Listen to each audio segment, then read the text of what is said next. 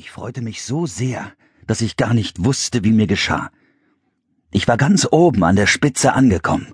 Ich spielte im Norden mit den großen Musikern.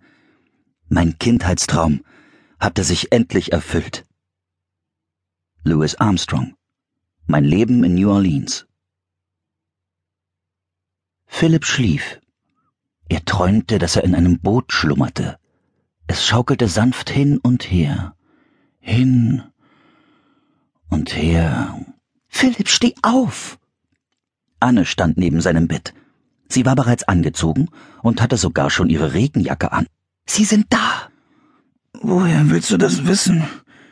Philipp öffnete die Augen nur einen winzigen Spalt. Ich habe davon geträumt. Oh Mann.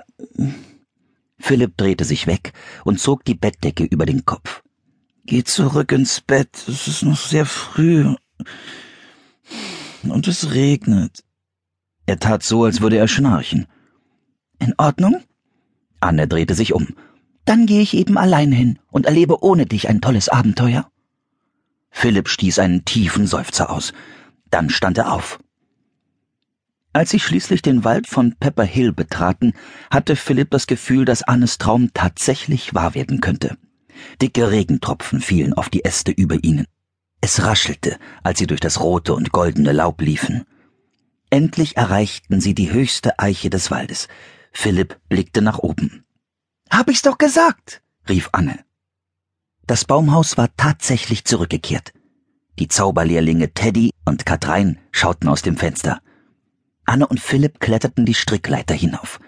Sie betraten das Baumhaus und umarmten ihre Freunde.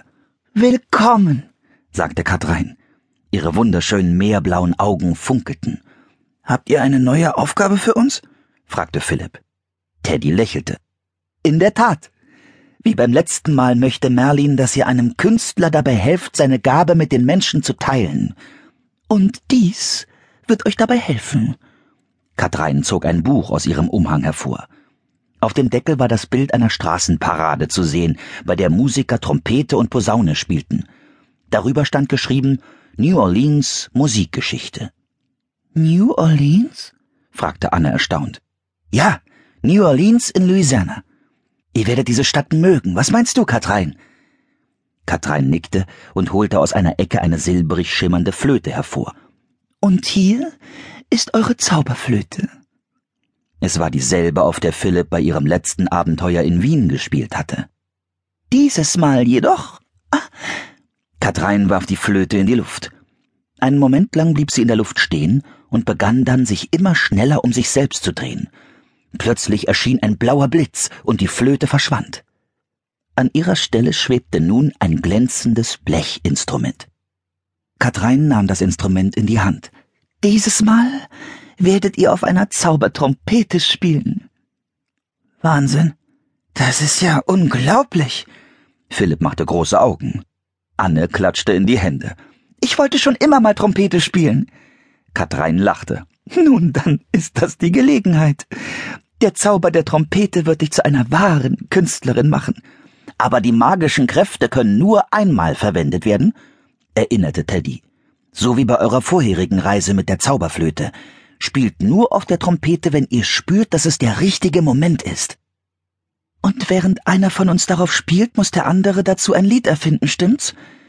Was immer wir dann singen, wird auch in Erfüllung gehen. Teddy nickte.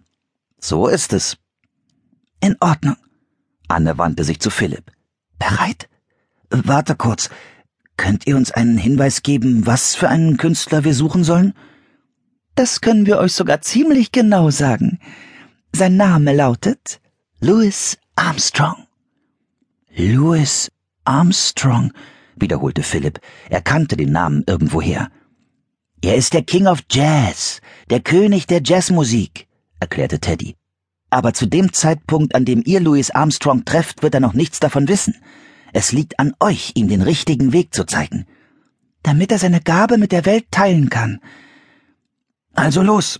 Ich wünschte, wir wären dort, in New Orleans, um den König des Jazz zu treffen. Vorsichtig tippte Philipp auf den Buchdeckel. Viel Glück, rief Teddy, während er und Katrein zum Abschied winkten. Wind